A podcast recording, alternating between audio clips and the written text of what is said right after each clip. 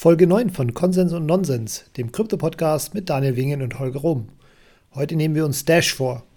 Wie immer sind die Informationen in diesem Podcast nicht als Anlageberatung zu verstehen, sondern spiegeln unsere persönliche Meinung wider.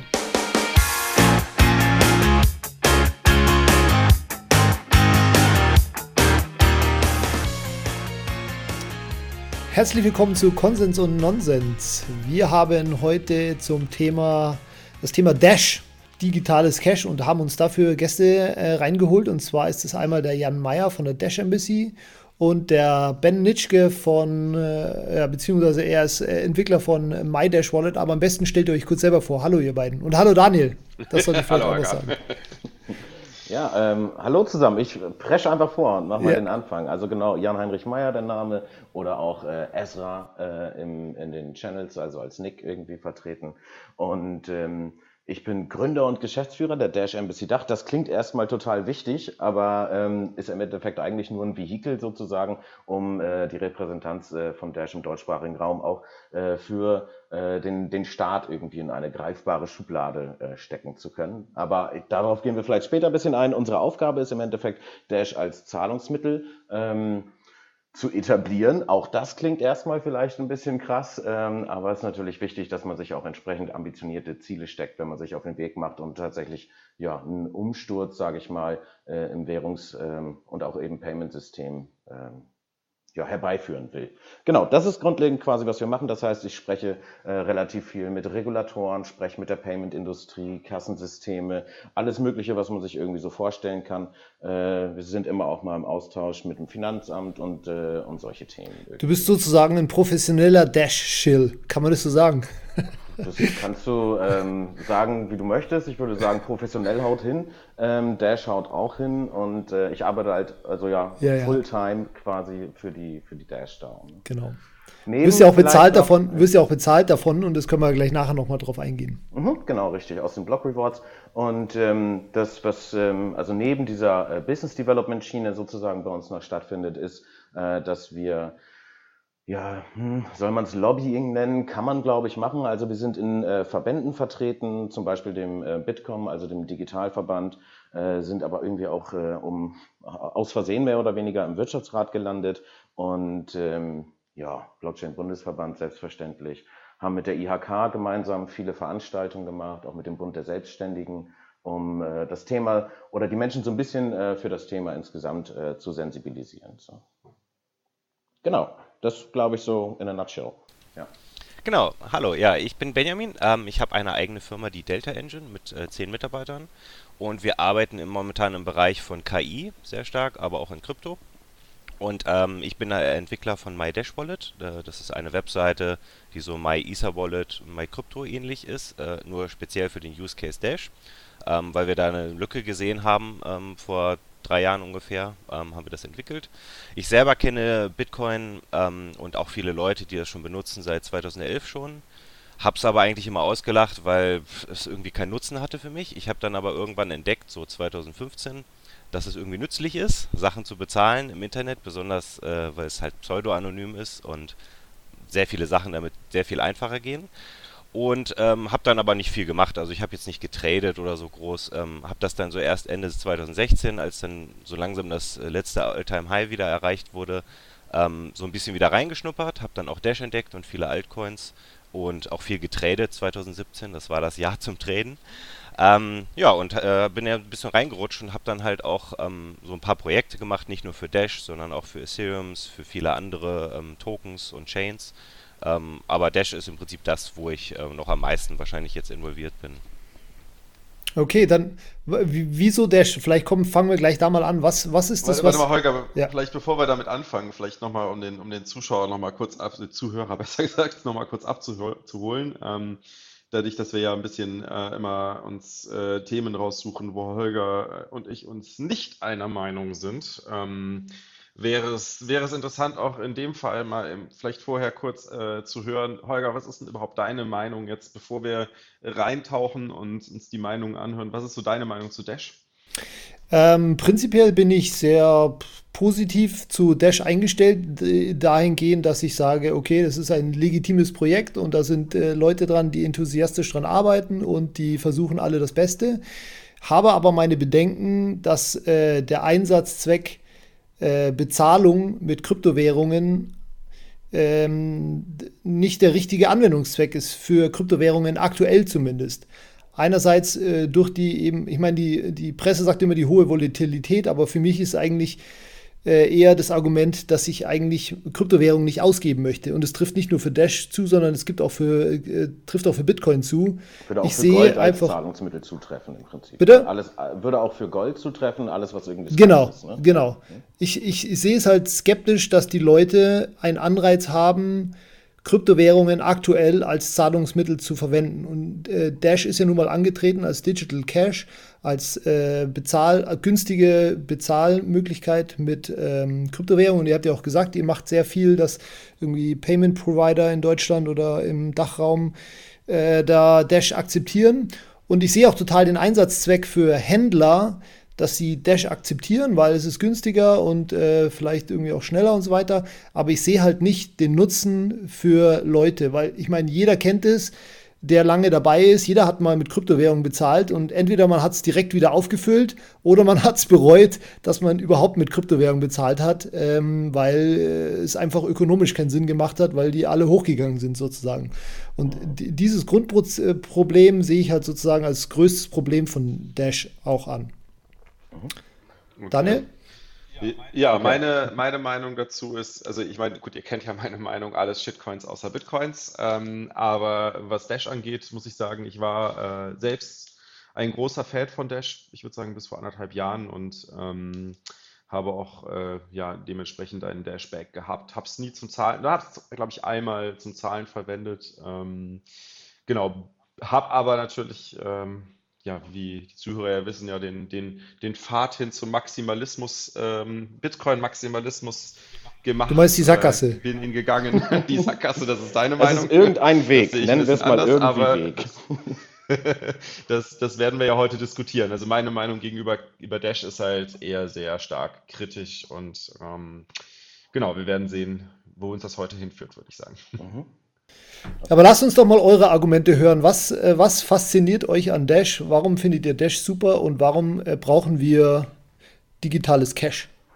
Ähm, wenn es äh, genehm ist, ben, würde ich äh, kurz anfangen und ich glaube, dazu macht es total Sinn, einmal so meinen mein Background einmal grob zu beleuchten. Ich versuche mich dabei auch zu beeilen. Also ähm, ich habe irgendwann angefangen, ähm, wegen, äh, ja, wegen einem Kumpel von mir, der in verschiedenen Krypto-Projekten mitgearbeitet hat, ähm, mich ähm, mit, mit Steam zu befassen. Also der hat mich Ewigkeiten ähm, unterrichtet äh, über äh, Bitcoin, Dezentralität und Co. Und bei mir ist das immer alles so ein bisschen abgeprallt. Ich hatte auch echt viel anderen Kram zu tun. Und irgendwann hat er mich angerufen und hat gesagt, jetzt kommst du hierher, äh, ich zeige dir etwas, das wirst auch du verstehen.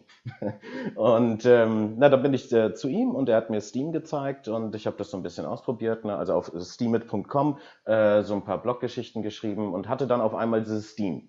Und ähm, dachte, Mensch, ja, das ist, das ist verrückt, weil das ist ja irgendwie vielleicht Geld. Erstmal so als grobe Annahme. Ne? Und ähm, das hat dann eigentlich dazu geführt, dass ich überhaupt mal angefangen habe, mich mit dem bestehenden Finanzsystem zu befassen, mir das anzuschauen. Ähm, ich glaube, mittlerweile habe ich das einigermaßen gut verstanden. Und ähm, dadurch, dass ich immer tiefer in dieses Kaninchenloch äh, reingekrabbelt bin, äh, war ich irgendwann in der Situation, dass ich meinen vorherigen Job, ich habe damals in einer Agentur gearbeitet, Konzepte geschrieben und so weiter, ähm, nicht mehr so richtig ausfüllen konnte, weil ich dachte, ist scheißegal, was die Leute für Zigaretten rauchen oder was für einen Saft die trinken oder was auch immer sie irgendwie kaufen, quasi.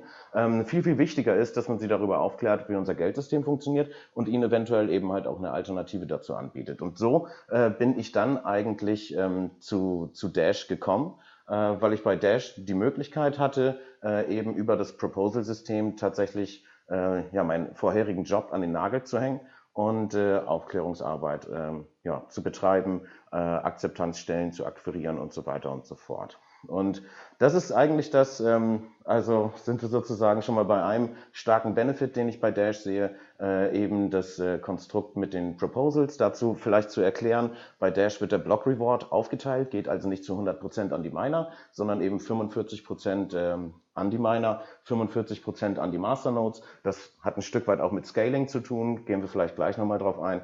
Und äh, dann bleiben eben 10% übrig und diese 10% äh, des Block Rewards werden verwendet, um Entwickler zu bezahlen, äh, irgendwelche Community-Projekte zu finanzieren und so weiter und so fort. Und äh, durch diese 10% Block Reward ja, bin ich sozusagen in der äh, Lage, diesen Job zu machen. Und das hat mich fasziniert. Das ist also ähm, eine Währung, gibt, die eine Hardcap hat, eben halt nicht inflationiert und ähm, den, den Nutzer sozusagen schleichend enteignet, wie es im Fiat-System der Fall ist.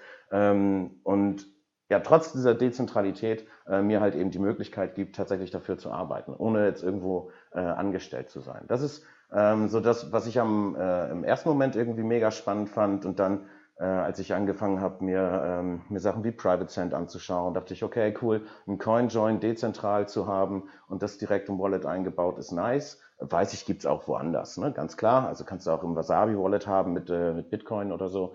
Und ähm, das ist irgendwie ein Punkt gewesen, also dass eine gewisse Fungibilität ähm, gewährleistet ist und dazu dann eben noch Instant Send, also die Möglichkeit, eine Transaktion direkt bestätigt zu bekommen. Wobei, als ich angefangen habe, das Respendable äh, noch nicht drin war. Also da konnte man eine Instant-Transaktion empfangen, äh, war sicher, jupp, die Kohle kommt bei mir an, uh, no chance for double spend und ähm, jetzt äh, ja halt eben auch mittlerweile Respendable. Also ich bin sozusagen, seitdem ich dabei bin, ähm, ja, ist selten etwas, äh, wo ich sage, oh, mit der Entwicklung jetzt hier gerade bin ich aber nicht einfach.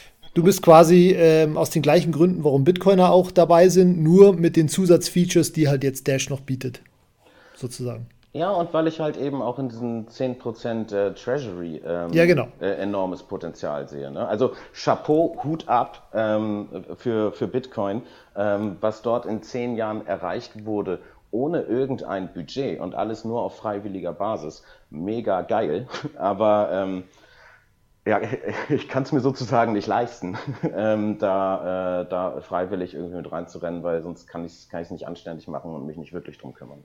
Ja. Ben? Ja, bei mir ist das ein bisschen andere Sichtweise, weil ich ein Entwickler bin. Ähm, und äh, ich führe übrigens auch einen äh, lokalen Stammtisch für Krypto und da geht es auch fast nur um Bitcoin und deswegen kenne ich diese Art von Diskussion schon sehr gut ähm, seit drei Jahren.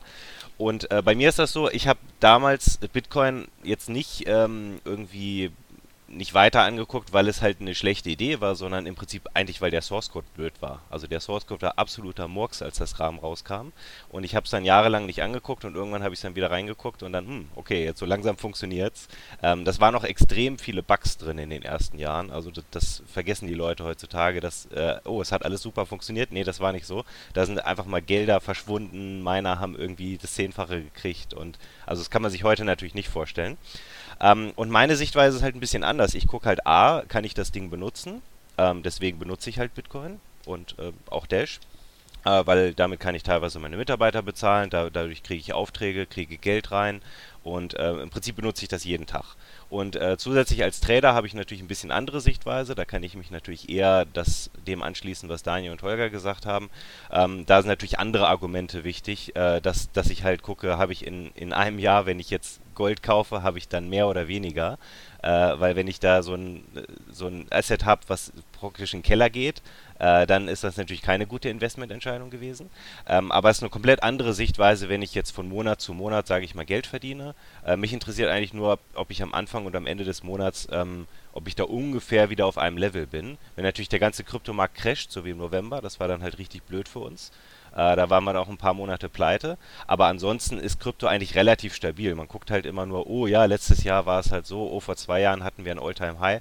Das ist aber eigentlich für den, der es täglich benutzt, völlig egal. Das heißt, äh, du verdienst mit der MyDash Wallet äh, Gebühren oder was ähnliches oder bekommst du auch ein, eine Subsidy aus der DAO? Ja, also wir haben das entwickelt als äh, Projekt für die DAO, also ähnlich wie jetzt mhm. auch ähm, Jan das erzählt hat, für, mhm. für die Dach-Community. Ähm, und damit haben wir das Ding erstmal entwickelt und dann dachten wir halt, okay, wir könnten das jetzt mit den Fees irgendwie ähm, vielleicht aufrechterhalten, die Serverkosten bezahlen. Das Problem ist aber, Dash hat halt so extrem kleine Fees, also so ein Zehntel Cent irgendwie pro Transaktion. Äh, das heißt, selbst wenn wir irgendwie im Monat 10.000, äh, teilweise hatten wir 50.000 Transaktionen, verdient man da halt nicht viel. Dann hast du vielleicht 50 Euro verdient an, an Fees. Und die, die gehen ja auch alle ins Dash-Netzwerk. Ne? Die kriegen ja nicht wir. Wir sind einfach nur ein Interface. Das ist genauso wie My ähm, Ether Wallet, My Crypto. Ähm, die verdienen ja auch nichts an den Transaktionen. Das wird ja alles an die Miner geschickt. Und das mhm. bei uns auch so. Und wir dachten halt, okay, wenn wir da jetzt noch eine Fee draufschlagen, ähm, dann will uns keiner mehr benutzen. Und deswegen haben wir es halt gelassen sehr früh. Ähm, wir haben dann eher so andere Features eingebaut, dass halt Leute sich gegenseitig Geld schicken auf Telegram, Discord, Twitter, äh, Reddit und per E-Mail. Ähm, und dass man halt Mixen noch vereinfachen kann, dass man halt nicht eine eigene Wallet braucht zum Mixen, sondern man schickt das einfach dahin, das wird dann gemixt und man kriegt es dann gemixt irgendwo wieder raus. Ähm, das ist ganz cool. Und äh, die, solche Features haben wir dann halt immer eingebaut, indem wir ein Proposal gemacht haben. So funktioniert das bei Dash, äh, dass man einfach sagt, ich habe hier folgende Idee, was haltet ihr davon? Und dann kommt die ganze Community, die stimmt dann ab. Und wenn du halt genug Stimmen kriegst, sodass dein Projekt halt relativ weit oben ist in so einer Rangliste, kann sich übrigens jeder angucken auf Dash Nexus, ist eine sehr schöne Ansicht dafür. Ähm, dann, sieht, dann wird man, kriegt man halt Geld aus diesen 10%, die Jan vorhin besprochen hat. Ähm, und wenn nicht, dann halt nicht. Ne? Das war bei uns der erste, das erste Proposal hat auch nicht geklappt ähm, und die anderen haben dann halt später geklappt. Cool, das heißt, ihr habt für ein paar Monate lang aus der DashDAO ähm, entsprechend Funds für die Entwicklung erhalten. Genau, man kriegt im Prinzip funktioniert das so, ähm, es gibt dann so einen bestimmten Superblock, nennt er sich, äh, das ist so einmal im Monat etwa ähm, und da sind halt diese 10% extra Funds drin und das wird automatisch verteilt, also sitzt kein Mensch hinter, das ist einfach der Algorithmus, der mhm. sagt halt, diese Proposals haben Stimmen gekriegt und dann teilt er im Prinzip das Geld auf, was verf zur Verfügung ist und gibt halt den jeweiligen Proposals so viel, wie die ähm, sozusagen angefordert haben. Und ähm, ich muss dazu auch sagen, dass wir extrem viele Projekte gerade 2017 hatten, die ähm, auch nichts mit Dash zu tun hatten, die wir auch gemacht haben. Das heißt, wir haben eigentlich jeden Monat drei, vier verschiedene Projekte gehabt und die meisten von denen sind halt äh, auch Coins gewesen oder Tokens, die halt heute so gut wie pleite sind, mhm. die es nicht mehr gibt. Die können uns natürlich nicht mehr bezahlen, deswegen arbeiten wir da auch nicht mehr dran. Äh, auch wenn da teilweise spannende Projekte waren. Ähm, also ich habe dann relativ schnell gemerkt, so in 2018, es geht eigentlich gar nicht um die Technik, es geht nur um Spekulation. Also sowohl bei Bitcoin als auch bei jedem anderen Coin, der danach kommt.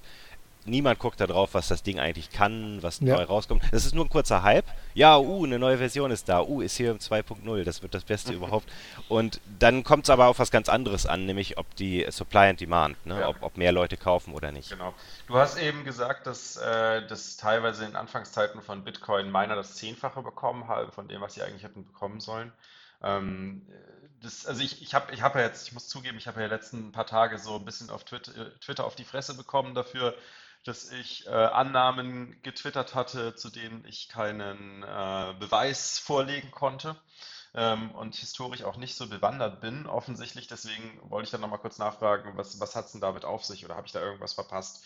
Muss ich da irgendwas berücksichtigen? Ja, ich, ich habe dir mal einen Link geschickt. Ähm, es, äh, das nennt sich, ähm, hatte irgendeinen so lustigen Namen. Äh, kurz gucken, ob ich den wiederfinde, den Namen. Ähm, The Inflation Bug, genau, hat sich das genannt. Äh, und das war irgend so ein Bug, da wurden 184 Bit Billionen Bitcoin irgendwie erzeugt oder so. Ah, und da musste man praktisch die ganze Blockchain zurückrollen mhm. und so. Und wenn man mal so ein bisschen googelt, findet man äh, ganz viele Artikel in dieser Art, die so in 2009, 2010, ja. ich glaube bis 2011 sogar, so richtig schlimme Bugs hatten. Und das war auch einer der Gründe, dass es so gut wie niemand benutzt hat. Man hat es im Prinzip gesammelt, so als Jux. Das war ja auch nur ein paar Cent wert. Äh, und so richtig, die Usability kam erst so, und die vielen User kamen halt 2011, 2012. Mhm. Und ich persönlich fand es halt ziemlich nutzlos. Also ich kannte ähm, mein Bruder von mir, der hat das schon damals gemeint, ein Arbeitskollege von mir hat irgendwie seine ganze Festplatte voller Bitcoins gemeint. Äh, das war relativ einfach mhm. früher mit dem CPU. Später sind die dann alle ins Cloud Mining und die, die haben im Prinzip ihr gesamtes Geld wieder verloren. Also der eine hat seine Festplatte verloren und der andere hat im Prinzip alles wieder ausgegeben, weil es damals nichts wert war. Äh, und keiner von denen hat irgendwas behalten, weil die das halt alle nicht ernst mhm. genommen haben, genauso wie ich. Nee, klar. Es, es stimmt, du hast vollkommen recht. Ich habe von einigen Bugs zu der Zeit mitbekommen. Man muss natürlich jetzt auch so für den, für den Hörer, der jetzt nicht so äh, tief drin steckt und mal jetzt neu dazukommt und sich ein bisschen mit Krypto beschäftigt, natürlich auch sagen, dass diese Bugs so behoben wurden, dass jetzt ähm, die Inflation wieder, wie du es eben gesagt hast, die Blöcke auch rückgängig gemacht wurden, also die Inflation wieder rückgängig ja, gemacht genau. wurde, ja. sodass man äh, auch heute ganz, ganz sicher sein kann, dass die 21 Millionen niemals überschritten werden. Genau, die 21. Genau. Ähm, ihr habt jetzt gerade schon mal so ein bisschen angefangen, über, die, äh, über das DAO-Thema zu sprechen. Wollen wir da vielleicht mal kurz eben weitermachen, bevor wir zum Thema Privacy übergehen? Weil ich glaube, das ist ganz spannend zu hören, wie das, wie das im Detail funktioniert. Äh, vor allem da ihr beide ja, also Jan ja aktiv da, äh, über die DAO bezahlt wird und Benjamin, du jetzt, wenn ich es richtig verstanden habe, nicht mehr aktiv über die DAO bezahlt bist, ne? Also die letzten Monate nicht. Wir haben jetzt, jetzt gerade diesen Monat wieder ein neues Projekt, sodass wir das ein bisschen weiterführen und äh, wir arbeiten gerade am Stresstest, dass wir einen neues, neuen Weltrekord erreichen für die Anzahl der Transaktionen, die man an einem mhm. Tag ausführen kann. Ein Weltrekord gleich. Mhm. Den letzten haben wir auch gestellt. Der letzte, äh, der war jetzt irgendwie vor sechs, sieben Wochen, oder? Oder irgendwie so zehn? Nee, das war ein kleinerer, ähm, das ah, waren wir nicht. Äh, wir haben im November 2018 als erste Blockchain drei Millionen Transaktionen, also als erste Bitcoin-Blockchain, muss man dazu sagen, weil natürlich EOS und ja, ja, Tron okay. und so, die können natürlich einfach 10 Trilliarden Operationen machen und sagen, oh, wir sind jetzt die schnellsten. Aber die, okay, die erste, also, die Bitcoin-basiert ist, die halt äh, mehr als okay. drei Millionen. Okay. Bin, äh, ich weiß nicht, ob das Guinness-Buch der Rekorde dafür eine Seite bereitstellt für diesen, Wahrscheinlich Nischen, nicht. Für diesen Nischenweltrekord. Okay. Ganz kurz vielleicht, bevor wir ähm, Richtung, Richtung DAO und Privacy weitergehen, ich würde noch einmal gerne kurz Bezug nehmen auf das, was Holger eingangs gesagt hat.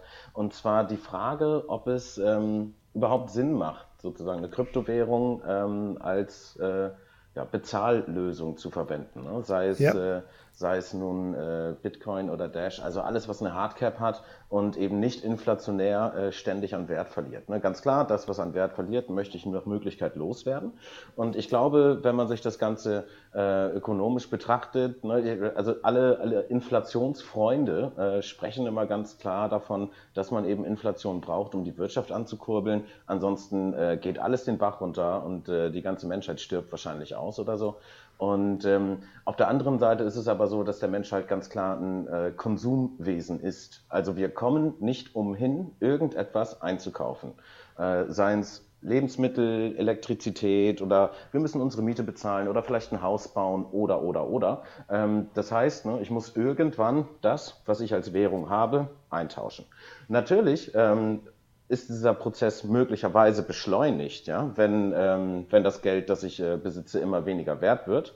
Ähm, aber selbst wenn das eben nicht der Fall ist und dieses Geld vielleicht sogar im Wert steigt, werde ich es irgendwann äh, in irgendeiner Art und Weise ausgeben. Ob als Investition in irgendetwas anderes, wo ich vielleicht eine stärkere Wertsteigerung erwarte, oder einfach in etwas, das ich brauche. Und äh, dieses Brauche ist natürlich auch irgendwie super, super. Ähm, subjektiv. Ne? Also was ist sozusagen ein Gut des täglichen Bedarfs? Ne? Für den einen ist es vielleicht irgendwie eine, eine, Scheibe Käse und ein Toastbrot oder sowas und für den anderen ist es halt äh, Don Perignon und Kaviar.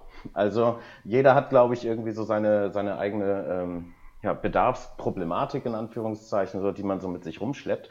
Und ähm, das heißt, so sehe ich es auf jeden Fall, ähm, dass äh, man früher oder später sein Geld, ob es eine Hardcap hat oder äh, eben inflationiert, ohnehin ausgeben wird. Ja, das ist ja und, quasi einer der Eckpfeiler der österreichischen Schule, genau. Stichwort Time Preference und so weiter. Ja, ja. Genau. Die, äh, die Frage ist aber nur, ähm, wenn ich die Wahl habe eben zwischen verschiedenen Währungen, dann nehme ich doch lieber die eben die, äh, die schlechteste Währung für solche, Aus, für solche Ausgaben. Genau, die, die möchtest du ausgeben, auf jeden Fall. Aber möchtest du sie auch die ganze Zeit in deinem Portemonnaie haben? Also da haben wir quasi sozusagen den, den Store of Value-Effekt. Ne? Und muss ich jetzt den Umweg gehen von meinem Store of Value in eine Währung, die an Wert verliert? Oder kann ich das nicht auch einfach direkt ausgeben?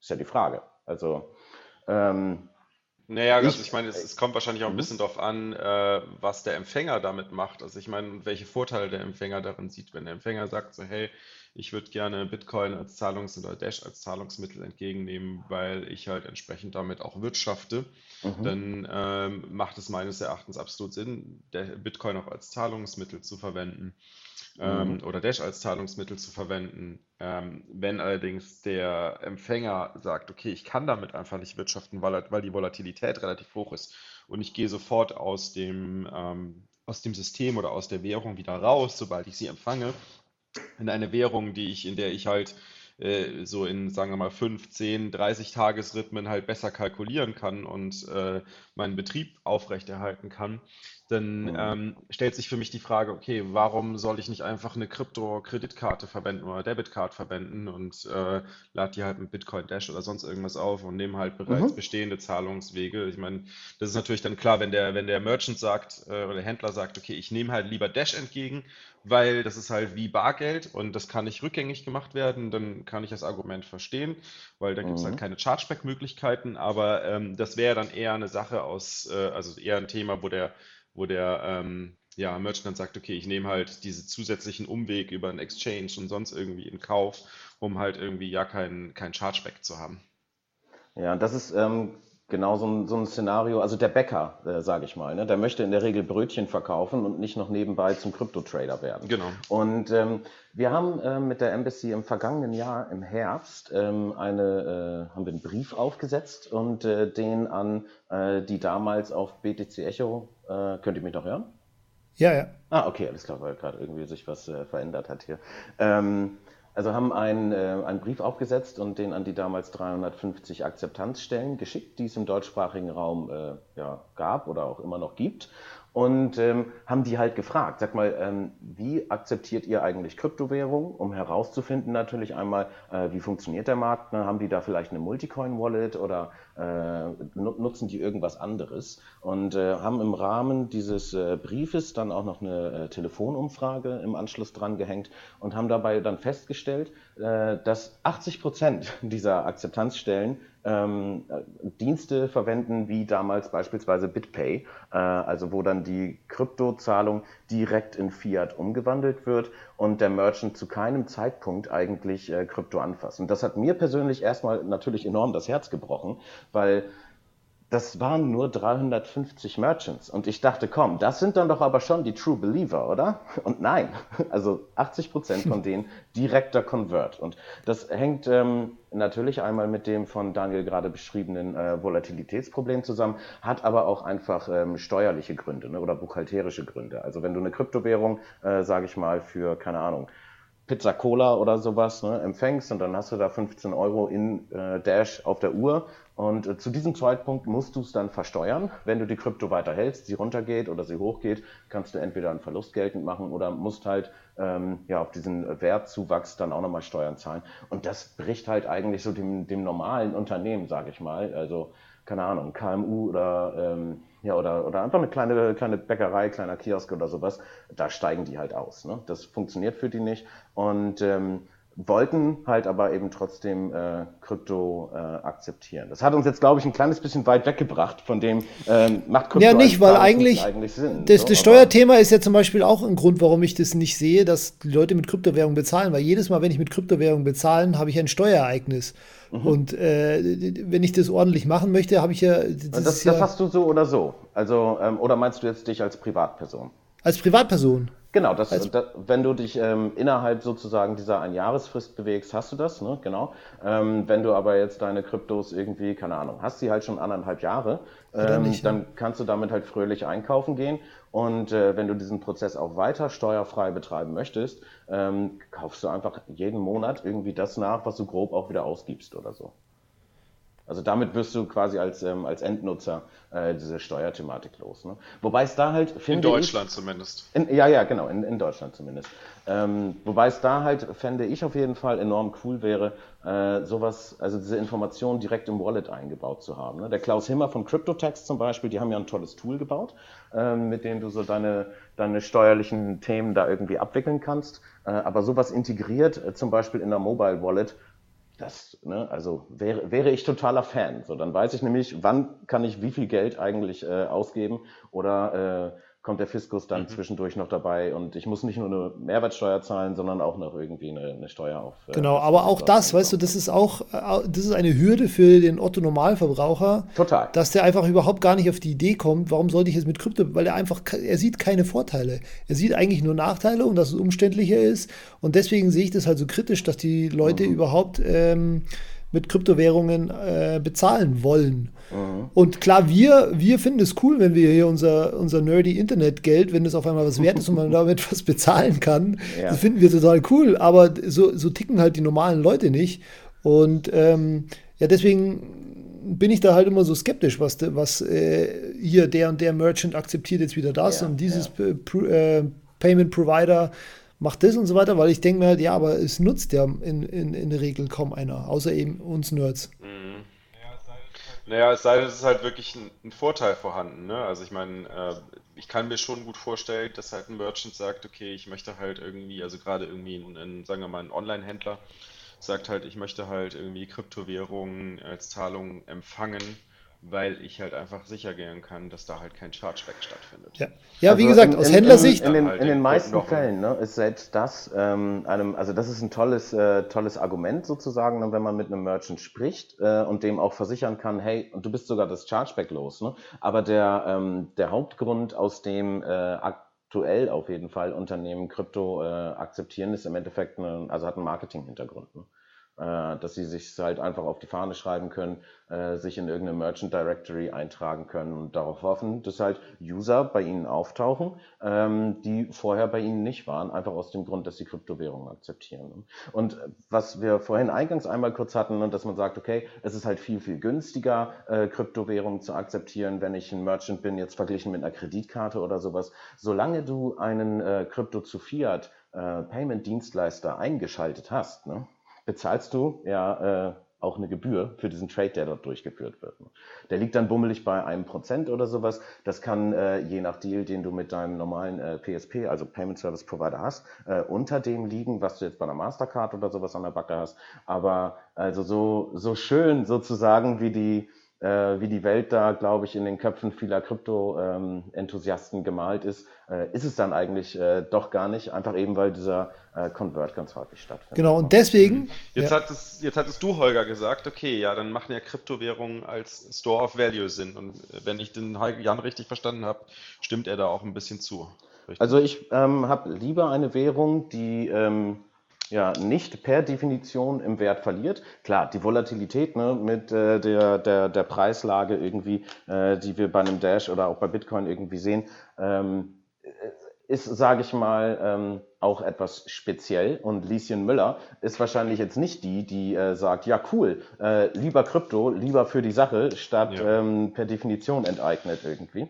Aber nee, das klar. ist äh, im Endeffekt eine Aufklärungsthematik. Ne? Und, äh, ich meine, man muss natürlich auch jetzt irgendwie bei, wenn man das Thema Store of Value oder Wertspeicher anspricht, natürlich auch berücksichtigen, dass ähm, zumindest die, die Kryptowährungen als Wertspeicher verwenden, ja nicht ähm, äh, auf einen Zeithorizont von zehn Tagen oder einem Monat äh, schauen, sondern halt eher über einen Zeithorizont von, von einem Jahr, zwei Jahre, drei Jahre, fünf Jahre sprechen, vielleicht sogar zehn Jahre sprechen äh, und auf die Art und Weise halt ihren, ihren Wert, ihre Werte, ihr Vermögen halt ähm, über die Zeit hinweg transportieren wollen und natürlich im Idealfall natürlich auch ähm, vermehren mit dieser Wette, aber in erster Linie natürlich äh, erstmal stabil halten und aus dem Fiat-System retten, wie du es am Anfang so schön beschrieben hast. Was mich dann allerdings dann zu der Frage stellt, so Holger, vor allem du als, als Shitcoin-Hodler und, und Ethereum. Multicoiner bitte, Multicoiner. Entschuldigung.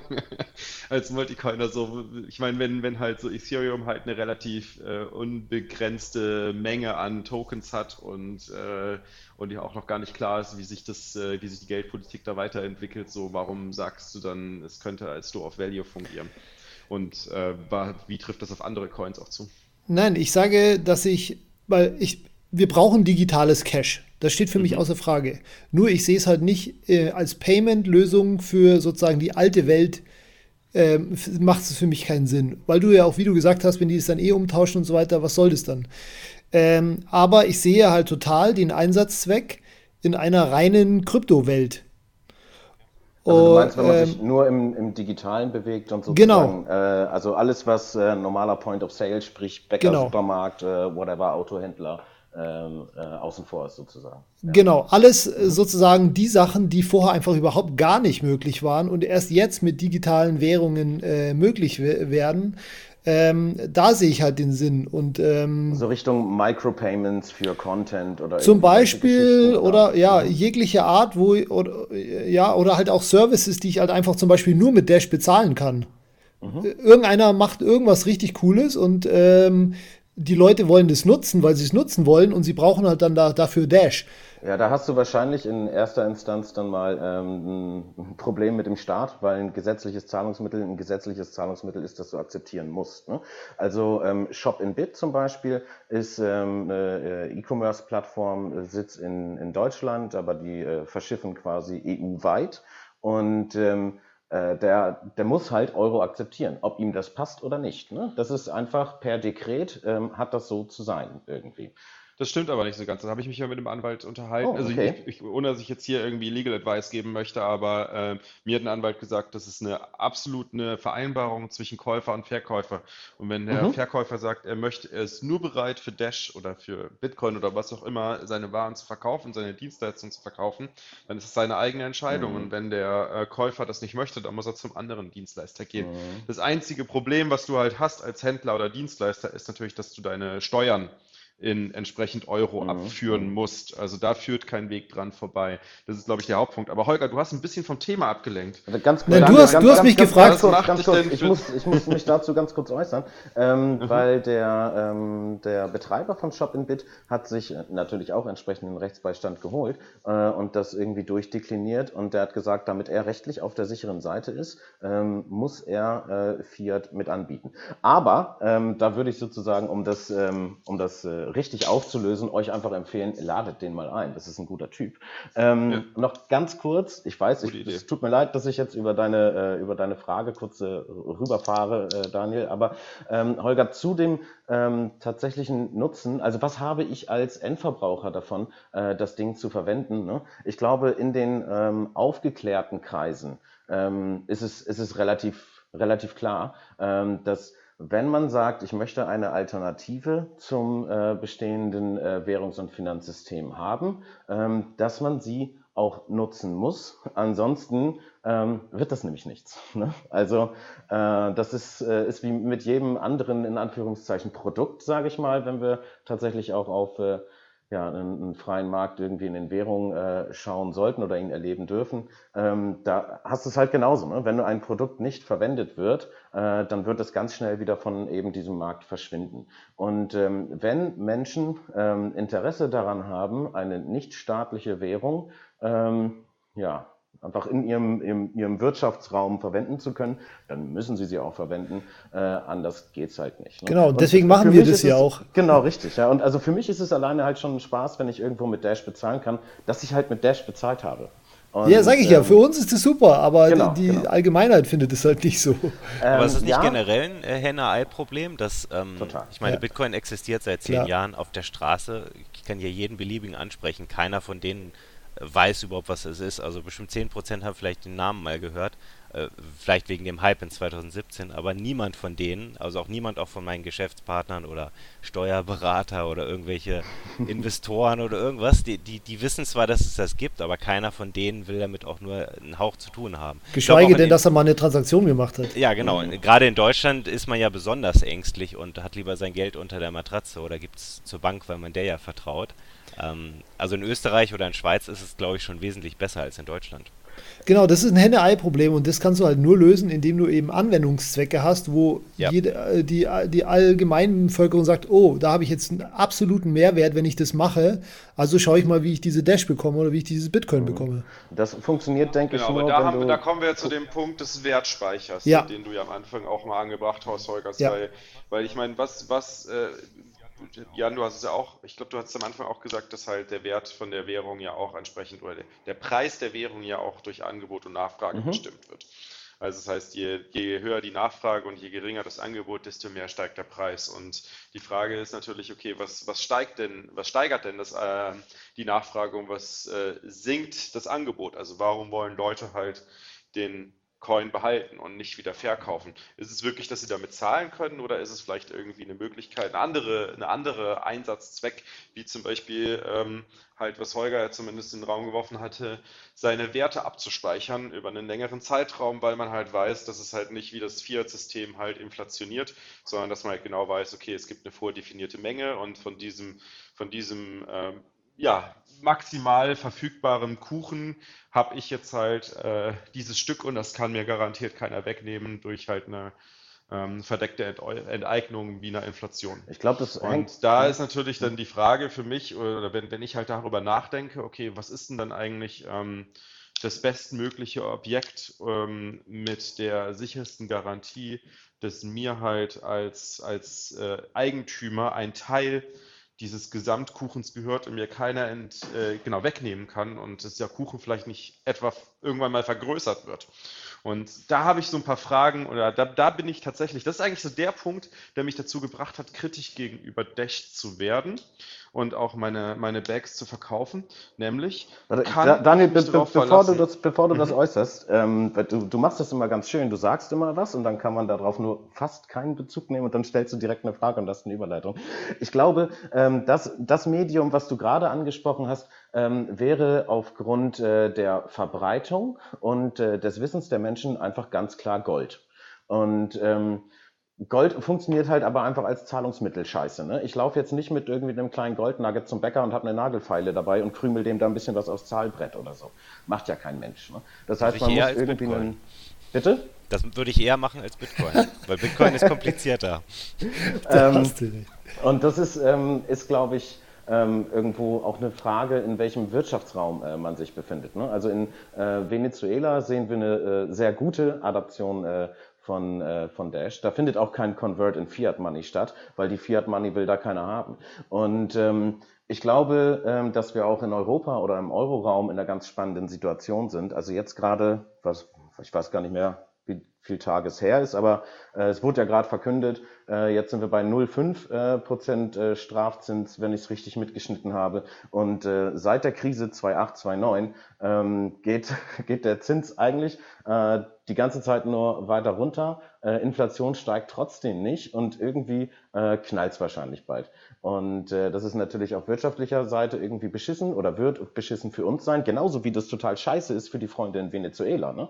Ähm, bietet aber auf der anderen Seite für, äh, für Kryptowährungen äh, natürlich eine eine enorme Chance. Und ähm, da, Holger, müsste ich dir auch widersprechen. Also du siehst einen Use Case äh, für Crypto-Only-Themen oder halt vielleicht im digitalen Bereich. Aber es wird immer so sein, dass, also so gehe ich auf jeden Fall davon aus, bis wir alle in der kleinen Matrix äh, Ernährungskugel sitzen. Ja, ähm, bis dahin wird es immer so sein, äh, dass man irgendwo auch im analogen Leben Zahlungen tätigen muss. Und wenn halt eben die bestehende Währung nicht mehr funktioniert, braucht es dafür eine Alternative. Wie gesagt, man sieht es ganz toll in, äh, in Venezuela, in der Türkei ist auch so ein bisschen Rumor und Bewegung. Und ähm, wir gehen irgendwie alle immer mit unserem kleinen beschränkten Horizont davon aus, dass der Euro immer irgendwie da sein wird. Dabei gab es neulich noch eine Mark. Ne? Und davor auch noch ganz viele andere Sachen. Und ähm, ja, Hyperinflation hatten wir in Deutschland auch. Und ich glaube, das ist so ein bisschen so ein Gedanke, von dem man sich lösen muss und so ein bisschen äh, über den Tellerrand und large Aber das ist ja auch das, was die Goldbugs schon seit, äh, seit Jahrzehnten predigen, dass ja. halt entsprechend hier ähm, eine harte Währung benötigt wird, um halt diesen Problemen aus dem Weg zu gehen. Total, aber versuch mal, versuch mal mit Gold eine internationale Transaktion durchzuführen. Weißt Klar, du, natürlich. Hast du ganz schnell irgendwie die Bundesbank vor dir und sagt, nein, lieber Iran, du darfst dein Gold nicht abholen oder so. Genau, und richtig. Das ist halt, ähm, da muss man halt irgendwie einfach einen Weg drum Genau, richtig. Das heißt, du hast als Alternative, hast du halt entsprechend Kryptowährungen. Und jetzt ist natürlich die Frage, okay, welche Kryptowährung ist denn jetzt am besten geeignet dafür oder welche Kryptowährung äh, wird sich denn quasi, wenn man dieses Wissen darum hat ähm, oder wenn dieses Wissen sich verbreitet, dass Leute halt nach Assets suchen, die halt in ihrer ähm, in ihrer Menge begrenzt sind und ähm, quasi vom, von, von Staaten unabhängig sind und das Gelddrucken oder das neue Produzieren sehr, sehr hart gemacht wird oder sehr teuer gemacht wird, für welche Währungen entscheidet man sich dann? Weil auf einmal, okay, entdeckt man, Kryptowährungen sind ganz spannend, jetzt habe ich aber hier eine Vielfalt von, ähm, von Möglichkeiten, wo ich investieren kann. Und äh, wenn ich dann mal Fundamentalanalyse mache, ähm, welche Währung ist denn am besten geeignet? Und, und auf den Punkt zurückzukommen, warum ich halt auf einmal oder warum ich seit, seit einer geraumen Zeit halt relativ kritisch gegenüber Dash bin, ist halt, dass ich dort es für, und da könnt ihr mich ja gerne korrigieren, aber dass ich es dort für einfacher halte oder für wahrscheinlicher halte, dass die Geldmengenpolitik geändert werden kann, als bei Bitcoin.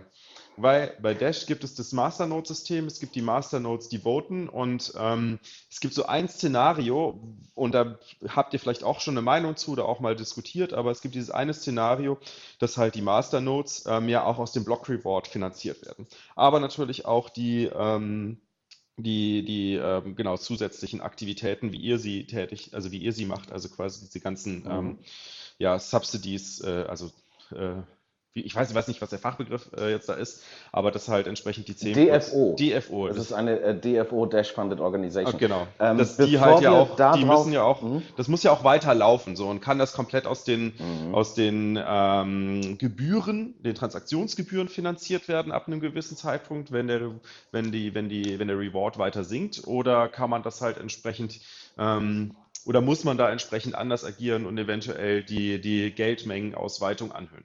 Erhöhen. Also du hast da eigentlich ein ähnliches äh, Szenario wie beim Bitcoin auch. Ne? Genau. Äh, wenn alle Coins geschürft sind und die Adaption nicht eingetreten ist, ähm, dann schmiert die Kiste genau. ab. So. Und ähm, ähnliches Szenario haben wir bei Dash auch. Ich habe total Bock, ähm, in die Details von Dash reinzugehen und wir quatschen jetzt ja auch schon ganz schön lange. Ähm, vorher, weil dieser Podcast ja Konsens und Nonsens heißt, äh, möchte ich einmal kurz in die Runde fragen nach diesem Gespräch jetzt mit Venezuela und Co. und so weiter, ähm, weil Holger ja eingangs sagte, hm, ich weiß gar nicht so genau, ob wir Kryptowährung als Zahlungsmittel brauchen. Ähm, ich spreche mich ganz für, äh, ganz klar dafür aus, dass wir das brauchen. Finden wir hier einen Konsens oder haltet ihr das für Nonsens? Also Holger hat ja schon gesagt Nonsens, ne? Ist Nein, das auch ich, immer ich sage, so? wir, brauchen, wir brauchen digitales Cash, aber ich ähm, nicht für. Also, also Venezuela, Venezuela braucht sozusagen jetzt keine Kryptowährung für den normalen klassischen Point of Sale beim Bäcker. Ist das deine Aussage? Das wäre ähm, dann eine Bestätigung des Nonsens. Ich habe nebenher gerade mal äh, Dash äh, auf Google Trends in Venezuela angeschaut und ich sehe da gar nicht so den, also ich sehe gar keinen Spike. Holger, jetzt, jetzt Antwort, beantworte mhm. doch die Frage, Mann.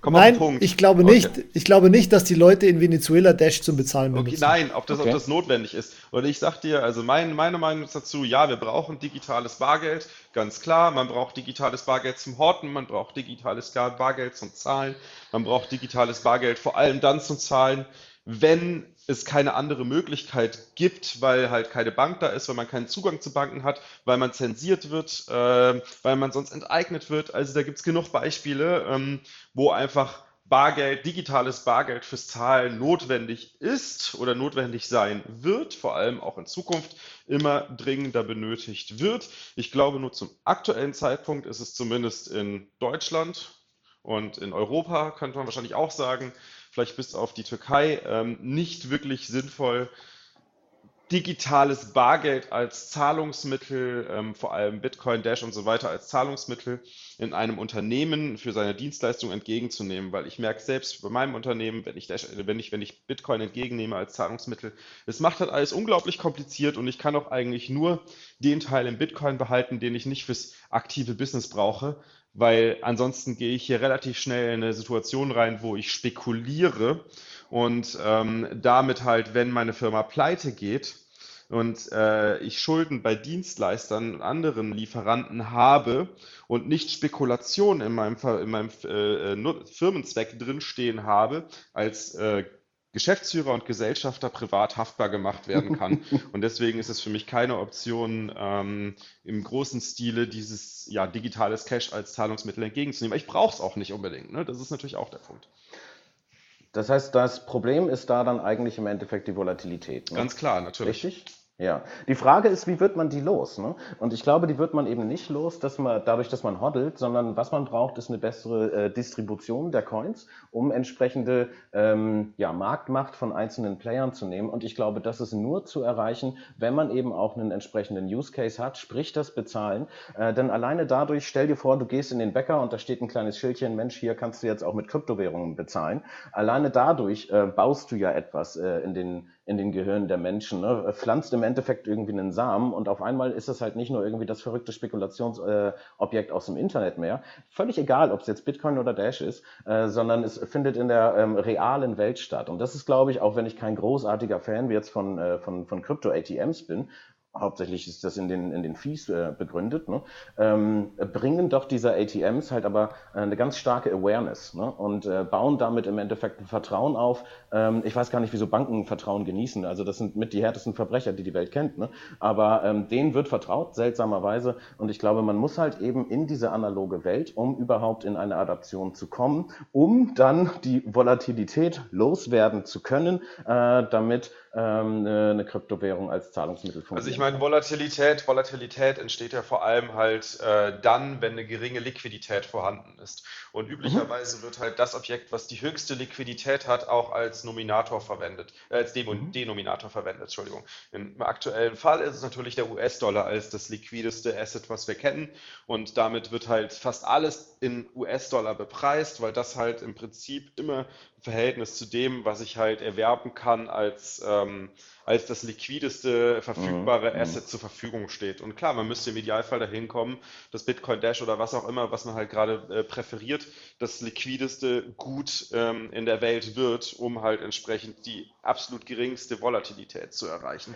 Aber da sind genau, wir natürlich genau. noch meilenweit von entfernt und die Frage ist, genau, wenn es soweit ist. Ja. Wenn es soweit ist, genau, dann macht es total ist, Sinn, dass ich bezahle. Die Frage ist, wie, wie kommt man dahin? Ist, ähm, ist genau, glaube ich, das, das Nadelöhr, durch das das Kamel halt irgendwie durch muss. Ne?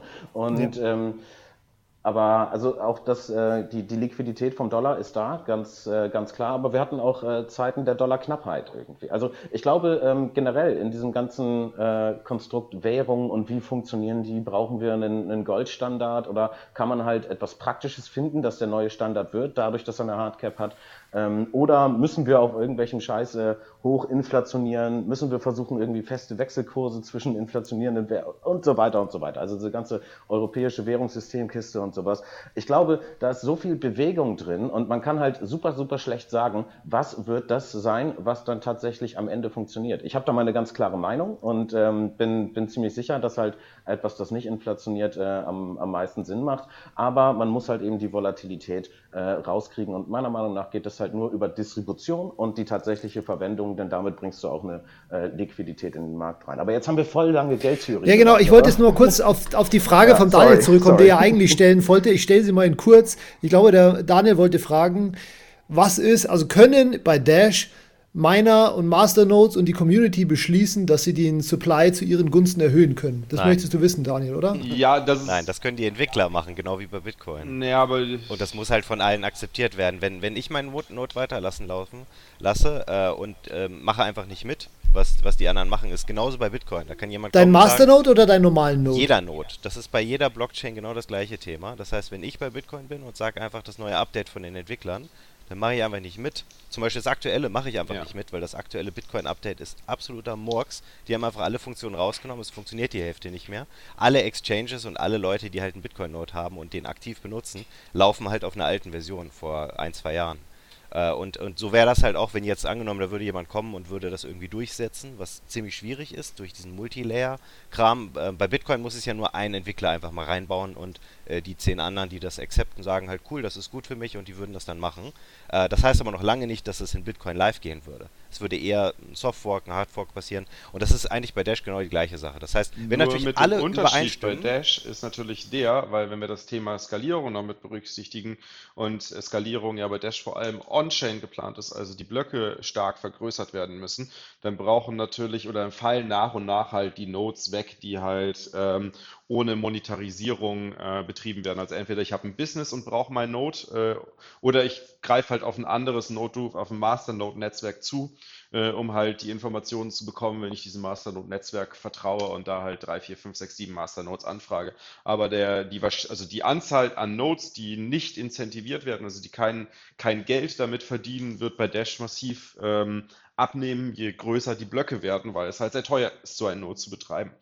Und dann, nee, ist natürlich, kommen wir natürlich irgendwann in eine, dann kommen wir natürlich irgendwann in eine Situation, dass halt ähm, eigentlich nur noch die Masternodes entscheiden müssen, ob sie das Software-Update durchführen oder nicht. Aber das ist doch völliger Quatsch. Ich, ich kann doch einen beliebigen Node von beliebigen Krypto-Coin, Bitcoin, wie auch immer betreiben. Klar. Und das wird nicht teuer, jeder davon. Also ich kenne keinen Coin, wo es mehr als 5 Euro im Monat kosten würde. Das heißt, das kostet bei keinem einzigen Coin was. Selbst wenn der, wenn der Preis auf 50-fache hochgeht, wird das für ein Business, wird das niemals ein Grund sein, nicht Not zu betreiben. Das ist völliger Unsinn. Also wenn, wenn, ich, wenn ich einen anderen vertraue, wenn ich jetzt zum Beispiel BlockCypher oder so benutze oder einen anderen Block Explorer, ist das immer nur aus Bequemlichkeitsgründen. Ich kann das Genau, aber Bequemlichkeit, weil dem Kosten gegenüberstehen. Ne? Es ist natürlich zum einen der Aufwand, ja, aber, aber zum anderen die Hardware. Ja, aber es ist Hardware, es ist Aufwand, du musst es maintainen und je, je komplexer die Software wird, je größer die Blöcke werden, desto komplexer werden die Anforderungen, höher werden die Anforderungen, vor allem an die Hardware. Ja, aber die teuerste, den teuersten Node, den wir betreiben, ist Bitcoin. Und dann Ethereum vielleicht. Ethereum ist ein bisschen schlimmer. Also Bitcoin und Ethereum, das sind die schlimmen. Aber nur weil die so groß sind. Und weil die so riesig sind.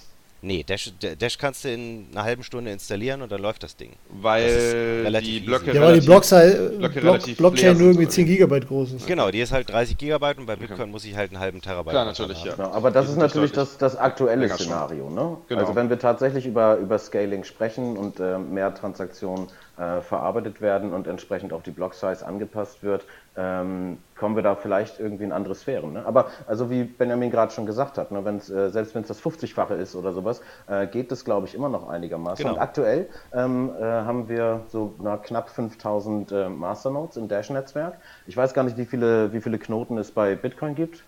Sind das- 8400 Public. also Weil- jetzt auch nicht ähm, signifikant mehr, würde Nee, ich nee, sagen. du hast Also jetzt klar. nur die Masternodes gezählt. Es gibt ja noch ganz viele normale Nodes. Also Ja, ja, genau. Exchange Aber also, wenn wir uns in sind so dem Szenario, 6500 ungefähr. Wenn wir uns in dem Szenario bewegen, dass halt ähm, die, die Blöcke tatsächlich wirklich groß werden, auch selbst wenn die Kosten dann äh, nicht, äh, nicht äh, horrend explodieren irgendwie, äh, werden wahrscheinlich viele Leute sagen, oh nee, ich betreibe jetzt aber trotzdem äh, nicht meine eigene Node. Also selbst in diesem Szenario ähm, hätten wir immer noch irgendwie bummelig 5000, äh, 5000 Nodes. Aber, aber was machen denn die, Masternodes-System. Nom was Und, machen denn ähm, die normalen Nodes, wenn, wenn die Miner Ganz- und die Masternodes ganz- Ich, ich, beschließen? ich finde das toll, dass du dich dafür interessierst. Aber ähm, la- lass mich das kurz zu Ende führen. ähm, das heißt also, du hast immer noch irgendwie ein Stück weit Nodes da. Und wenn wir tatsächlich über eine Mass Adoption reden, ne, und da gehe ich dann doch jetzt wieder auf eine, eine Lieschen Müller, die in dem aktuellen auch Volatilitätsszenario wahrscheinlich nicht zur Verwenderschaft einer Kryptowährung zählt. Aber wenn wir eine entsprechende Verbreitung haben, Volatilität durch Distribution und Liquidität losgeworden sind, dann muss man sich immer noch fragen, weiß Lieschen Müller eigentlich, wie das Getriebe in ihrem Audi funktioniert? Und hat die Lust, das selbst zu maintainen?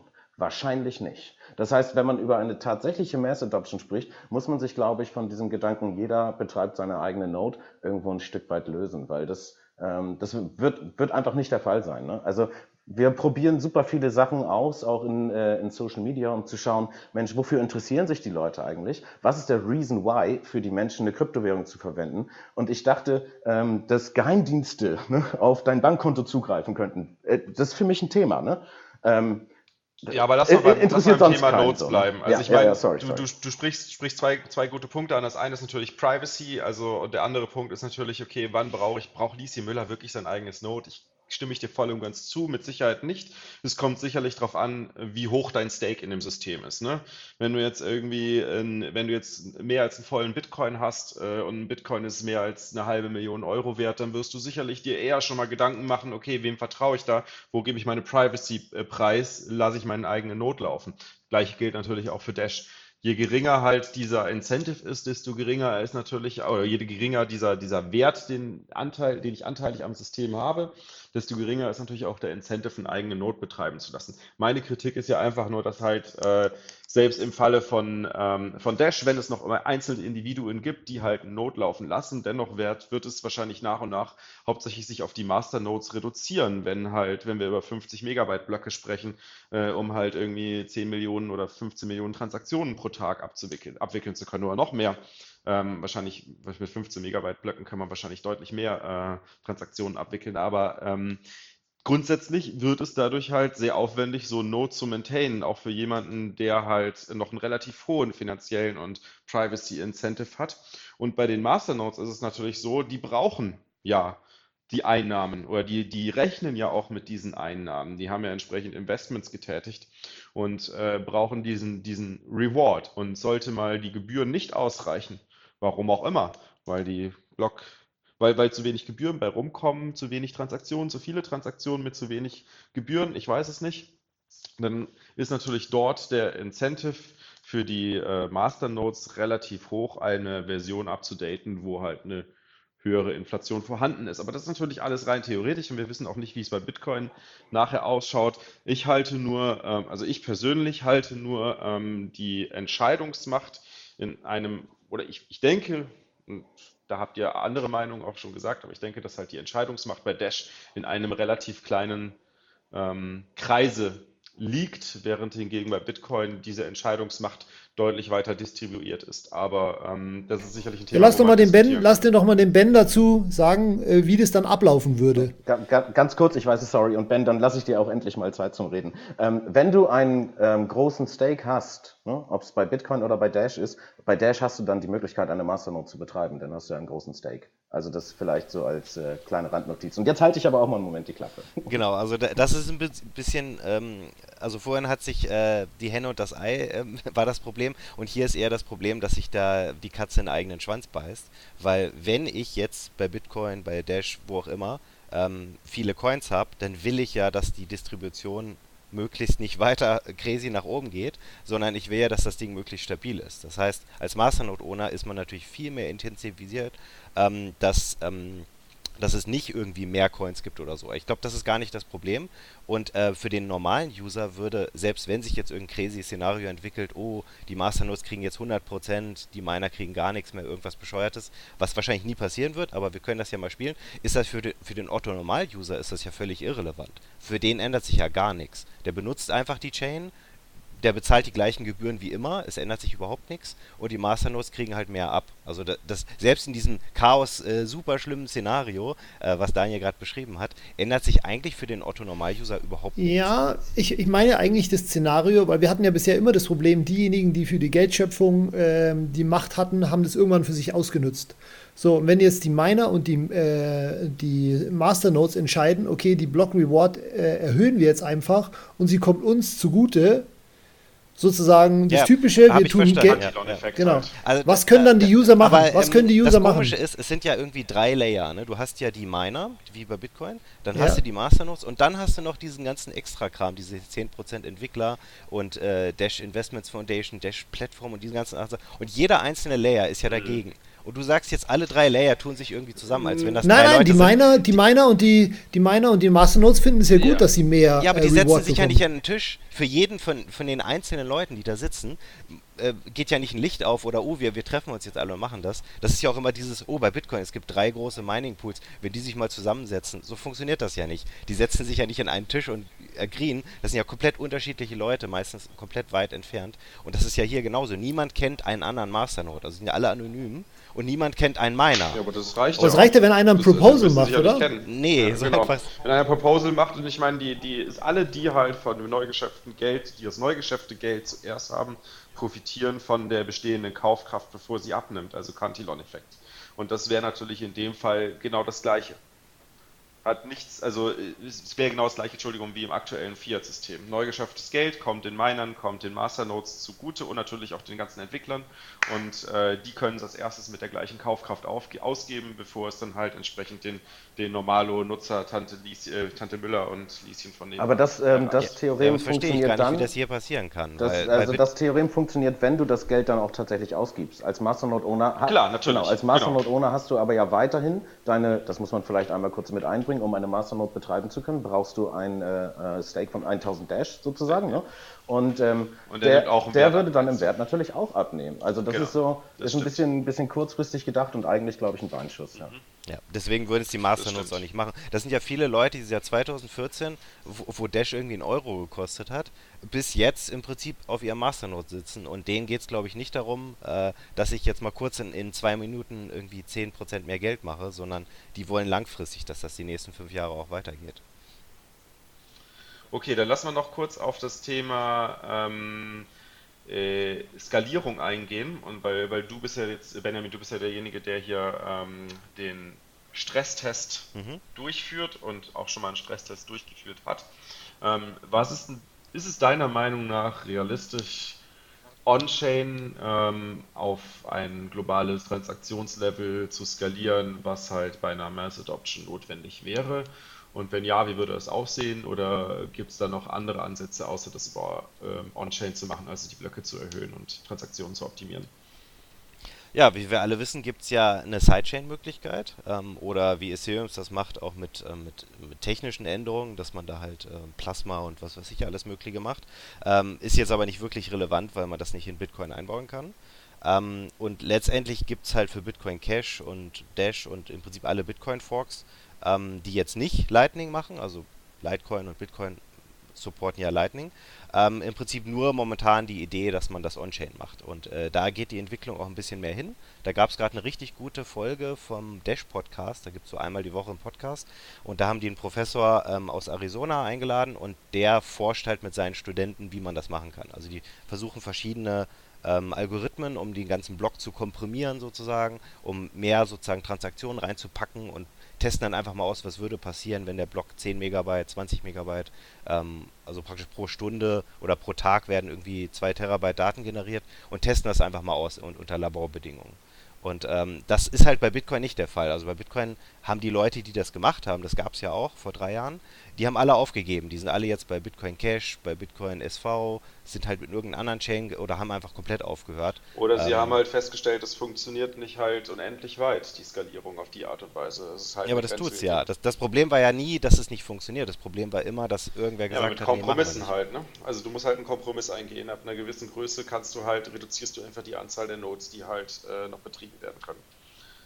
Das, das halt wurde aber nie bewiesen, das behauptest du jetzt einfach.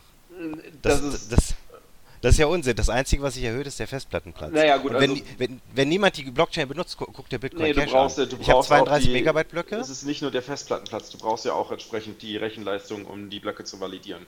Du ja, musst ja quasi alle Hashes durchrechnen. Und je ja, mehr Transaktionen in der, in der, Blockchain drin sind und je größer der Merkle Tree ist, desto mehr Hashes hast du. Und du müsstest eigentlich dann noch zusätzlich einen ASIC-Chip in deinem, in deinem Full-Node eigentlich drin haben, um das alles durchrechnen zu können. Also die ja, Propagierung genau der Blöcke ist, glaube ich, auch ja noch die, spannend dazu. Ne? Die Universität rauszufinden, genau. wo man das braucht. Klar, äh, langfristig wäre es natürlich gut, ein GPU zu haben oder irgendwie mehrere CPUs, die das berechnen. Aber momentan ist das ja überhaupt nicht das Problem. Wenn man sich Bitcoin Cash anguckt, die haben einfach gesagt, wir machen jetzt 32 Megabyte und die haben jetzt erstmal so lange Zeit, bis mal irgendwann die 32 Megabyte voll sind, was ja definitiv genau. nicht der Fall ist. Absolut. Das heißt, im Prinzip ist doch nur das Problem, wenn man ein Limit setzt und das Limit wird erreicht und dann passiert drei Jahre. Ja gut, aber wenn du halt jetzt, wenn du halt jetzt sagst, du gehst auf 32 Megabyte, das kannst du halt sicher machen, dass da die bei einer 10 Minuten Blocktime die Block Propagation halt auch noch sauber funktioniert, ohne jetzt zu viele mhm. Offen-Blocks zu produzieren. Ähm, und du weißt aber noch nicht, wie es danach weitergeht. Und wir kümmern uns dann darum, wenn wir dieses Limit einmal äh, erreicht haben, dann stellt sich für mich die Frage, ist das nicht eigentlich jetzt schon eine Sackgasse oder zumindest halt eine vermeintliche Sackgasse, weil wir nicht wissen, wie es danach eventuell weitergehen kann, aber das halt klar, verschiedene dazu forschen, dass es da irgendwie in die Richtung weitergeht. Warum sagt man nicht direkt, okay, äh, die Wahrscheinlichkeit, dass wir in eine Sackgasse reinlaufen, ist gegeben. Was haben wir für Alternativen? Wie können wir halt Transaktionen optimieren? Was können wir vielleicht irgendwie on top bauen, was nicht nur Bitcoin-Banken sind oder halt Dash-Banken sind, die halt für ihre Kunden Custody halten und die Transaktionen dann äh, in einer zentralen Datenbank speichern und dann regelmäßig setteln, sondern was, wie kann man das Ganze auch dezentral Ja, das ist immer die einfachste Lösung. Klar, das ist immer die einfachste Lösung, ja. das wollen wir ja alle nicht, ne? Darum sind wir ja hier. Ja, genau. Ja, aber das ist ja, das ist ja alles die klassische Block-Size-Debatte und die einzigen, ja. die noch so denken, sind ja die Bitcoin-Maximalisten. Alle genau. anderen sind zu anderen Chains abgewandert, weil sie sich eben nicht so sehen und auch überhaupt kein Problem sehen, dass die Blöcke äh, ein bisschen größer werden. Ja, Holger, so du stellst das gerade jetzt so ein bisschen da, als wären die Bitcoin-Maximalisten, äh, wie sie schön gerne beschimpft werden, äh, ja irgendwie in der Minderheit wären. Aber das stimmt ja nicht. Der Markt hat, hat entschieden, dass halt die Block-Size klein, klein, klein, bleiben soll und dass halt dieser Ansatz alternatives ähm, an, über mehrere Dem würde ich jetzt halt erstmal so nicht zustimmen, ob jetzt Minderheit oder Mehrheit oder sowas. Also nur weil, der, weil, der, Preis pro Bitcoin Warum? höher ist. Ne? Das hat, glaube ich, nicht. Was meinst du denn, wie viele Developer ein, auf andere Coins gewechselt sind? Es ist viel First Mover Advantage, der damit drinsteckt. Ne? Natürlich, ganz ja. klar. Der Netzwerkeffekt und First Mover Advantage ist ganz klar gegeben. Genau, aber so aber viele Leute sind woanders hingegangen.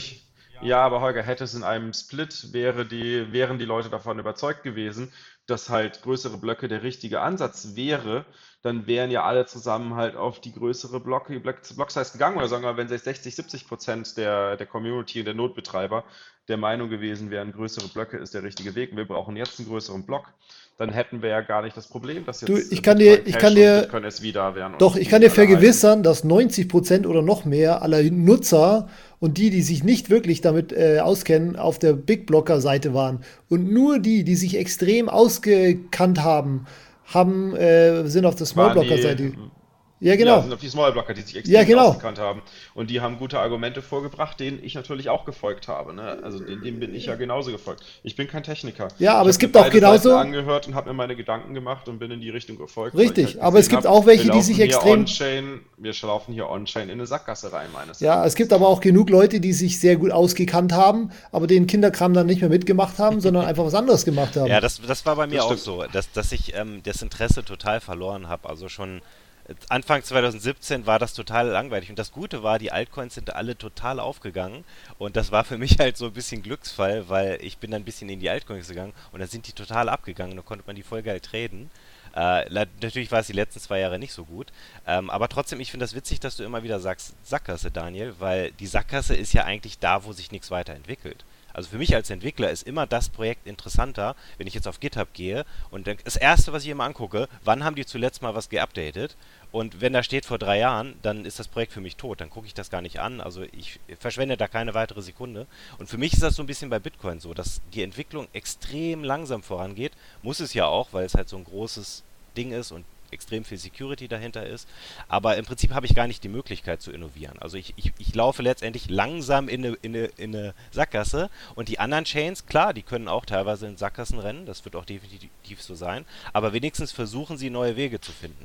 Und das finde ich halt viel, viel interessanter. Ja, ich meine, bei Bitcoin ist Klar, aber Bitcoin ist natürlich die Innovation halt auf einem absoluten Minimum ja, im Vergleich ja. zu allen anderen, weil natürlich nur das halt den Weg reinfindet, was halt ähm, nach langwierigen Diskussionen und Abwägungen und Tests und was weiß ich was alles, äh, halt irgendwann dann eventuell unter Umständen mal einen Konsens findet, dass es halt reingenommen wird. Aber dieser, dieser Weg oder dieser, dieser Prozess ist natürlich unglaublich langwierig und zäh und langsam ähm, weil natürlich auch halt auch relativ viel auf dem Spiel steht. Genau, und, viel, ja, und vielen war halt einfach Store of Value, digitales Gold auch zu langweilig. Die wollen halt einfach, an, einfach andere Sachen machen und die sind einfach woanders hingegangen. Die wollen halt lieber ein bisschen Shitcoins. Ja, warum nicht einfach beides? Ich meine, ich habe auch Bitcoins, ich habe auch verschiedene andere Coins. Ich verstehe gar nicht dieses, äh, ich muss jetzt genau. alles in Ripple setzen. Ich meine, ja, selber schuld. Ähm, klar hat jemand, der in Ripple gesetzt hat, Anfang 2017, der hatte Ende 2017 irgendwie das Tausendfache. da kann natürlich keiner mithalten.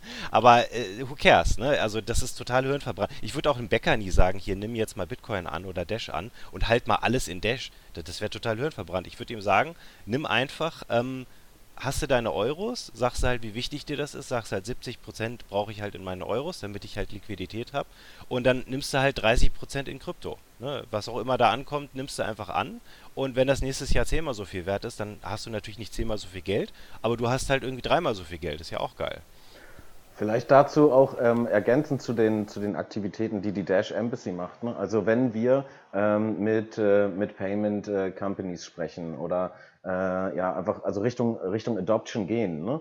ähm, jedes Mal, wenn wir das tun, nehmen wir auch die anderen Coins mit sozusagen. Ne? Also wir haben, ähm, wir, klar, ne, also wir sind gefundet von Dash und Dash ist definitiv das, äh, das Ding, von dem wir überzeugt sind. Aber ähm, wenn ich jetzt mit, keine Ahnung, sagen wir mal, irgendwie einem, einem großen E-Commercer rede oder sowas ne, und den davon überzeugt habe, äh, dass er Dash äh, akzeptieren äh, ne, wird in Zukunft, ähm, dann äh, bringen wir die in der Regel in Kontakt äh, mit eben diesen Crypto zu Fiat ähm, äh, Payment Companies und äh, da sollen die sich dann bitte auch die aussuchen, mit der sie am liebsten arbeiten wollen. Wir haben da keine äh, keine Deals mit denen laufen oder sowas, weil am Ende muss die E-Commerce-Plattform irgendwie zufrieden sein mit der Lösung, mit der sie arbeiten. Und da ist es natürlich so, äh, dass ähm, das halt eben das nicht Dash Exclusive ist, sondern dann ist da auch noch irgendwie ein Bitcoin mit dazwischen und äh, weiß der Geier, was die da noch alles mit haben. Ne? Und das ist, Okay, ich, ich, ich würde jetzt langsam kurz zum Ende kommen, auch wenn ich auch mit euch hier stundenlang weiter diskutieren könnte. Das ja, Problem ist, dass, dass, dass, unsere Hörer das äh, wahrscheinlich nie machen würden. Aber wir haben noch gar nicht über Instant Send äh, Direct ja, ich Respendable gesprochen. Wir haben ich weiß. Nicht über die DAO geredet. Keiner weiß, was ich Private ist. Und von der Müssen wir wiederholen. Deswegen, wir machen, wir machen nochmal eine Dash-Folge. Nein, nein, deswegen, ich wollte, ich wollte dir jetzt noch drei, äh, drei Minuten Zeit geben. Und zwar ähm, Dash gibt es jetzt schon seit, weiß ich nicht, fünf, sechs Jahren und äh, das ja, existiert so vor sich hin, aber mir fehlt sozusagen die tatsächliche Real-World-Adoption. Vielleicht hast du jetzt nochmal drei Minuten Zeit zu sagen, okay, was ist die nächste Zeit geplant für Dash, was kommt und äh, welche Funktionen, da kannst du dann vielleicht auch Dash und Private, äh, Private Send, Instant Send, was äh, da vielleicht noch eine Rolle spielt, nochmal raushauen, Jan. Also nur kurz zur Adaption und dann gebe ich direkt rüber an Ben. Ähm, jeder, der es interessiert, einfach mal die Discover Dash App runterladen. Das ist quasi das Yelp für Dash. Dort findet man Akzeptanzstellen in seiner Nähe, wenn denn welche dort sind. Ähm, wir haben ein ganz gutes Wachstum, was die äh, Akzeptanzstellen angeht. Und wer die richtig krassen äh, Akzeptanzstellen-Announcements mitbekommen möchte, zur Dash Convention kommen. Wobei, das ist wahrscheinlich dann schon vorbei, wenn die Folge ausgestrahlt wird. Ne? Aber das sozusagen nur von meiner Seite. Ben, vielleicht kannst du einmal kurz Instant Send, Private Send, Chain Logs irgendwie im Schnellverfahren durch. Oh ja, genau. Oh, wacke. Okay, versuche ich es mal. Also, äh, das einfachste ist im Prinzip ähm, Private Send, dass äh, jeder, der mal irgendwie ähm, Bitcoins gemixt hat, also letztendlich zu einer Exchange schickt und wieder zurück, dann kriegt man ja meistens andere zurück. Oder halt sowas wie die Wasabi Wallet benutzt, äh, der kennt das halt. Und das ist im Prinzip in Dash einfach nur eingebaut. Das he heißt einfach nur Private Send. Man kann auch bei unserer Webseite, My Dash Wallet, ähm, wenn man jetzt keine Ahnung davon hat, schickt man einfach was hin und kriegt es sofort gemixt zurück. Äh, das ist ganz cool. Ähm, und Instant Send bedeutet nur, dass im Prinzip das Masternode-Netzwerk ähm, utilisiert wird, dass man nicht auf die Miner wartet, auf den nächsten Block, sondern es wird im Prinzip so ein kleiner Quorum, nennt sich das, also eine kleine Menge von Masternodes zufällig erzeugt, was auch deterministisch ist über die Blockchain. Das wird über den Blockhash generiert. Ähm, und die wiederum gucken den, äh, die Transaktion an, sagen, okay, äh, das sieht gut aus, halten ihre Hand ins Feuer. Das heißt, die setzen praktisch ihren Stake äh, sozusagen ähm, dafür auf. Die würden rausfliegen aus dem Netzwerk, wenn, wenn sie Quatsch machen. Ähm, und die sagen dann alle, die Transaktion ist gut. Im Prinzip hat man so einen zweiten Security Layer. Und das kann halt innerhalb von einer Sekunde, ähm, ist im Prinzip jede Transaktion dadurch ähm, valid. Das ist, ist quasi anderen. reines Proof of Stake dann. Genau, und man kann, es gibt so ein Limit in Blockchain, ähm, 24 Mal kann man hintereinander die gleiche Transaktion im gleichen Block sozusagen respenden und das kann man bei Dash genauso machen. Das heißt, ich kann im Prinzip 24 Mal durch diese 1 Sekunden Konfirmation halt hin und her das Geld schicken. Was natürlich total geil ist, weil der nächste Block kommt halt irgendwie zwei, drei Minuten später und dann kann das Spielchen von vorne losgehen. Also man kann da extrem gut für Microtransactions und sofort respenden oder ich kann einen Service bauen, wo ich Geld kriege als, als Händler und das sofort weiterschicke an den nächsten Service, der das mir umwandelt oder so. Und das passiert alles innerhalb von Sekunden. Also ich muss ja jetzt nicht zehn Minuten warten oder eine halbe Stunde, bis äh, die Transaktion angekommen ist. Auch sehr spannend für Arbitrage-Trading, falls es jemanden ja, interessiert. Genau, also für, für, für Trader ist das halt, wenn die Plattformen es einbauen, tun es leider nicht. Also äh, Coinbase hat ja gerade Dash geaddet, Coinbase Pro. Ähm, leider muss man da noch zwei Transaktionen warten. Aber wenn die das mit Instant Cent einbauen würden, dann könnte man halt instant, auf Coinbase zum Beispiel ist ja der Kurs irgendwie 10% hochgegangen, äh, hätte man sofort auf Binance wieder verkaufen können und hätte halt Arbitrage machen können. Und das Interessante ist jetzt die Dash-Plattform und die Dash Evolution-Sache, äh, die jetzt kommt, Ende des Jahres. Ähm, natürlich noch auf dem Testnet, ähm, wo dann im Prinzip neue Features basierend auf diesem Quorum und auf diesen ganzen Technologien, also Chainlocks, Instant und so weiter, bauen darauf auf und geben im Prinzip so eine User-Plattform, dass man sich einfach nur mit einem Benutzernamen und Passwort einloggt in die Blockchain. Man kriegt dann halt sofort seine Wallet, ähm, halt mega secure auch ähm, und hat im Prinzip so eine eigene Plattform on top of the Blockchain. Und das ist halt super spannend und deswegen ist auch einer der Gründe, warum viele Entwickler halt Dash toll finden. Alles gesichert durch das Masternetz, äh, Master-Node-Netz. Äh, genau, die speichern ja, man, muss, man muss ja schon sagen, dass, äh, also ich finde es ja genial und das, das war eigentlich auch großer Fan damals davon, wie halt hier Proof of Work und Proof of Stake kombiniert wurde. Du hast halt die Zufälligkeit mhm. durch Proof of Work ähm, und du hast auf der anderen Seite zusätzlich die Sicherheit von Proof of Stake, ohne dass du halt das Nothing at Stake Problem hast. Also es ist schon, es ist schon genial, also ohne Frage. Daniel, was, also war, Konsens, das, was war das denn gerade? Ja, wollte ich gerade sagen. Daniel, willst du sagen? Wie gesagt, ich war ein großer Dash-Fan, ja. ja. Aber was hat dich denn da damals dazu bewogen, das nicht mehr zu sein? Und aber äh, viel wichtiger eigentlich, Ben, kannst du vielleicht noch einmal kurz erklären, äh, was Chainlocks sind, wie sie funktionieren und ähm, einfach, dass wir auch diesen Punkt einmal kurz machen. Dash mhm. ist resistent gegen 51% Attacken. Genau. Also zusätzlich zu diesen Instant Sense, ähm, die gab es ja schon vor drei, vier Jahren, ähm, ist jetzt vor drei Monaten die Chainlocks live gegangen. Also die waren so mit Testnetz vor sechs Monaten. Das geht auch relativ schnell bei, äh, bei Dash, muss man dazu sagen. Wenn etwas im Testnet ist, ein, zwei Monate später ist es dann live in Mainnet. Ähm, und bei Bitcoin zum Beispiel wartet man drei Jahre und dann passiert gar nichts. Ähm, oder bei Ethereum muss man halt immer sehr lange warten, bis das nächste coole Feature kommt. Äh, und das ist auch sehr schön. Und Chainlocks ähm, macht im Prinzip äh, sicher, dass jeder Block ähm, sofort sozusagen äh, so, so einen Timestamp kriegt äh, und dass im Prinzip die Chain danach, die, da, die davor war, nicht reorganisiert werden kann. Das heißt im Prinzip, wenn meiner jetzt kommt und sagt, haha, ich habe hier äh, einen Block gefunden, ich habe jetzt mehr als 51% der ähm, Hashrate, dann äh, meine ich jetzt einfach mal die nächsten drei Blöcke und alles, was die Leute da drin machen, schmeiße ich wieder in die Mülltonne und mache halt meinen eigenen Quatsch. Und ähm, im Prinzip mache halt immer ständig, dass die Blockchain nicht richtig funktioniert. Und das wird mit Chainlocks verhindert, weil nämlich das Masternode-Netzwerk sagt, nein, wir sind uns jetzt alle einig, das ist der aktuelle Block. Und äh, der nächste Block, der jetzt generiert wird, kriegt halt die nächste Nummer. Und das passiert halt relativ schnell, das passiert in zwei, drei Sekunden, ähm, ähnlich wie dieses Instant Send, sodass der Block halt eingeloggt ist und im Prinzip kann er sich nicht mehr verändern. Und das ist halt perfekt für Händler, dass sie sich nicht Sorgen machen müssen, oh, hier auf meinem Display steht, Geld ist angekommen und dann zehn Sekunden später, oh, da steht jetzt, Geld ist doch nicht angekommen, ist double spended. Ähm, das ist ja ein Riesenproblem zum Beispiel bei Bitcoin. Mhm. Ich muss ja letztendlich, um sicher zu sein, muss ich ja wirklich abwarten, bis der nächste Block drin ist und das kann sehr, sehr lange dauern. Ja. Und da vielleicht auch noch kurz der, der Hinweis, also man könnte jetzt sagen, okay, aber wenn sich alle Masternodes zusammentun, ne, dann, ähm, dann dann würde das ja doch gehen, sozusagen. Ne? Ähm, aber die Chainlocks ähm, funktionieren halt eben auch durch die LLM-Queues, also ähm, Quoren, die aus den Masternodes zufällig äh, gebildet werden. Und ähm, also die Wahrscheinlichkeit, dass man, äh, dass man alle oder die Mehrheit in einem Quorum äh, aus Masternodes besitzt, ist, äh, ja, das ist äh, Genau, vielleicht, vielleicht für die Zuhörer, die Quorum nicht kennen. Also Quorum ist so eine Art Mindestmenge die, ähm, an, an Teilnehmern, mhm. die mitmachen müssen, damit ein Konsens zustande kommt. Genau, also selbst wenn man ähm, mehr als 50 Prozent der Nodes äh, ähm, besitzen würde, ist halt die Wahrscheinlichkeit, dass du dann auch mehr als 50 Prozent äh, der Nodes in so einem Quorum äh, besitzt. Das ist nochmal mhm. äh, unwahrscheinlicher. Und dazu kommt, ne, um äh, eine, oder also Masternode müssen wir an der Stelle sagen, ne, um eine Masternode zu betreiben, ähm, ja, hast du halt einen, einen, gewissen Skin in the Game, den du nachweisen musst. Und äh, das ist alleine auf, äh, ja, an, anhand der, der äh, Liquidität gar nicht gegeben, dass du es, dass du es irgendwie schaffen könntest. So. Mhm. Ja, ich, Jan, ich glaube, auf deine Frage gehen wir nochmal separat ein, was mich dazu bewegt hat, das Projekt Dash für mich äh, als, als ad acta zu legen. Ähm, denn wir sind jetzt hier am Ende, Holger. Ähm, wie schaut es aus bei dir?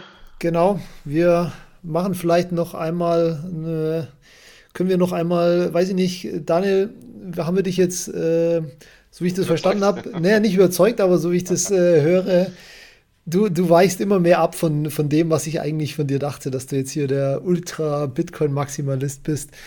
Ähm, oder kann ich das nicht also so stehen ich meine, wir haben, ich glaube, wir haben das ja schon mal in der ersten Folge, ja. haben wir das schon mal besprochen, ähm, dass ich Und ja eigentlich. Du musst jetzt nicht nur, aus, nicht nur aus Imagegründen oder sowas, ne? Du kannst ehrlich ja, genau. mit den Leuten Ich, ich habe das, hab das ja schon mal in der ersten, ja, mit Image ist mir eh scheißegal. Ich habe das ja schon mal in der ersten Folge eigentlich gesagt, dass ich eigentlich eher monetärer Maximalist bin und ich viele Technologien mega spannend finde ähm, und auch super finde, dass da experimentiert wird. Äh, auch wenn ich äh, alles für ein Shitcoin heiß, halte, auch alles, was ähm, ich selbst produziere als, als Token-Engineer, ähm, ist es so, dass, dass äh, diese Meinung ja eigentlich rein aus monetärer Perspektive kommt. Für mich ist halt die Frage, oder beziehungsweise ich, ich, äh, ich stelle mir halt die Frage, okay, was ist halt ähm, bei einem Netzwerkeffekt oder soll man sagen, Geld ist nun mal, Geld funktioniert nur über Netzwerkeffekt und die Frage ist halt, welches Geld wird sich am Ende durchsetzen, zumindest halt sagen wir mal zu 80 Prozent. Und ähm, da sehe ich einfach momentan auf Basis meiner ganzen Recherchen halt Bitcoin als äh, für die höchste, also halte ich das bei Bitcoin ähm, das am wahrscheinlichsten ist. Und, Weil du äh, entweder hohe Gebühren zahlen musst oder eine eigene Node betreiben musst, was very convenient ist. Oder was ist das? Nee, also der, der Grund ist eigentlich der, den, den Benjamin halt äh, auch angesprochen hat als, als relativ langweilig, nämlich Bitcoin ist langweilig. Bitcoin ist unglaublich langsam. Bitcoin ist unglaublich komplex, äh, was halt die Governance-Struktur angeht. Es ist halt unglaublich schwer, da was zu verändern. Und das macht es natürlich auch relativ sicher und stabil und es wird nicht viel experimentiert, sondern es ist halt das, wo halt alles, was experimentiert wurde und irgendwo als, als funktionierend sich erwiesen hat, das wird halt äh, automatisch in Bitcoin halt eingebaut, ähm, weil da dann wahrscheinlich auch ein Konsens für vorhanden oder sehr wahrscheinlich ein Konsens für vorhanden ist. Sicher kann man das natürlich nie sagen. Und das ist das, was ich halt so spannend finde bei Bitcoin, diese, diese unglaubliche Trägheit und Langsamkeit. Das heißt, wenn ich irgendwie sage, ich möchte für fünf Jahre, zehn Jahre Bitcoin sparen, dann kann ich mit relativ großer Wahrscheinlichkeit sagen, in fünf bis zehn Jahren ähm, funktioniert auch überhaupt noch die Transaktion, äh, habe ich noch alle, ähm, alle Eigenschaften vorliegen, wie ich das halt eigentlich bisher gewohnt habe und kann dann mit einer Transaktion auf eine neue Version updaten oder was auch immer, ja, aber es ist halt, ich kann halt, wenn ich langfristig über also, längere Zeiträume denke, halt viel besser sparen im mhm. Bitcoin meines Erachtens. Und das ist quasi das, was du an Dash nicht magst und deswegen sagst du alles andere. Nee, ich sage nicht, dass ich Dash nicht mag. Ich sage halt nur, dass die Wahrscheinlichkeit bei Dash sich durchzusetzen ähm, gegen Bitcoin halt relativ gering ist. Und ich halt als, äh, wir, monetärer Maximalist äh, sage, es ist halt, ich setze halt auf das Pferd, was, was halt die, die höchste Wahrscheinlichkeit hat, sich durchzusetzen, auf Basis der besten Eigenschaften, die dafür benötigt werden. Und ich finde Experimente super cool und ich halte auch immer noch einen Haufen Shitcoins. Ne? Also es ist, und ich, wie gesagt, ich als Token-Ingenieur baue ich ja auch noch ständig Shitcoins und analysiere Shitcoins auf deren äh, Fundamentalwert. Also das ist. Ich finde es ganz spannend, dass du das mit der, äh, es hat sich bewährt, wir setzen das auch um oder, äh, oder implementieren es dann eben dauerhaft äh, gesagt hast, weil also Dash hat Masternodes sozusagen ja äh, äh, entwickelt, mhm. ja, als, als erstes eingebaut. Es gibt andere Coins, die mittlerweile mhm. auch Masternodes haben. Ähm, der X11-Algorithmus, der bei Dash beim Mining verwendet wird, wird nicht mehr nur bei Dash verwendet. Ne? Und ich glaube, da sind so, mhm. weiß nicht, auch es, es arbeiten Leute daran, Chainlocks Absolut, zu übernehmen ja. und so. Also ich glaube, das, das äh, findet so ein bisschen statt. Ne? Und ähm, ich glaube, das ist so ein bisschen, ich finde das, du hast gerade von, von einem Pferd gesprochen. Du setzt sozusagen auf das Pferd, was sich dann vielleicht durchsetzen wird. Und ähm, Henry Ford hat ein total tolles Zitat rausgehauen. Der meinte halt, hätte ich die Leute gefragt, was sie sich wünschen, hätten sie gesagt, schnellere Pferde. Und ja. ähm, aber das Auto hat sich sozusagen dagegen durchgesetzt. Deswegen ist immer die Frage, bleibt man tatsächlich irgendwie bei der, bei der einen Kiste und geht es so weiter oder macht es vielleicht eigentlich anders in Programme? Äh, das, das, die Analogie passt jetzt nicht so ganz dahin, aber ich verstehe, was du sagen willst. Wir, wir, wir, wir nehmen, das mal, wir nehmen das mal als Schlusswort. genau. Also, ja, Holger, vielen Dank, dass ihr da wart. Nee, warte mal, wie schaut es denn auf deiner Seite eigentlich aus, wenn du mich jetzt schon gefragt hast? Du, ich äh, weiterhin, ich finde, ich finde alle Projekte toll, die irgendwie versuchen, zu äh, Innovationen zu machen. Ähm, da haben wir sogar einen Konsens. genau, aber ich sehe es halt auch weiterhin skeptisch, dass sich Dash als digitales Zahlungsmittel durchsetzen kann. Und da haben wir auch aber, einen Konsens. Krass. Holger, genau. was ist los? ja, aber ich. Äh, aber Holger, das doch basierend darauf, dass du glaubst, dass Krypto als digitales äh, Zahlungsmittel. Ja, genau. Das ist nicht einmal unbedingt gegen Dash. Das hat überhaupt nichts ja, unbedingt ja. gegen Dash zu tun. Weil Dash, Dash finde ich an sich finde ich eigentlich ein ähm, gutes Konzept. Und wie gesagt, ich habe auch keine Ahnung, was in der Zukunft passieren wird. Und ähm, vielleicht liegen wir auch das, völlig falsch. Das muss man natürlich total, auch eben, sagen. Ne? Ist, eben, äh, total. Und morgen Deswegen, kommt irgendjemand mit einem Flugzeug oder so. Ja, ja. Ja, ja vielleicht, genau. Gut, es hat auf jeden Fall super Spaß gemacht, mit euch zu diskutieren ja. hier. Vielen, vielen Dank für euren großartigen Input und die tolle Diskussion. Ähm, ben und Jan, ähm, vielen, vielen Dank. Gerne, Gerne. danke. Ciao. Hat Spaß gemacht. Danke, ciao. Ciao, ciao.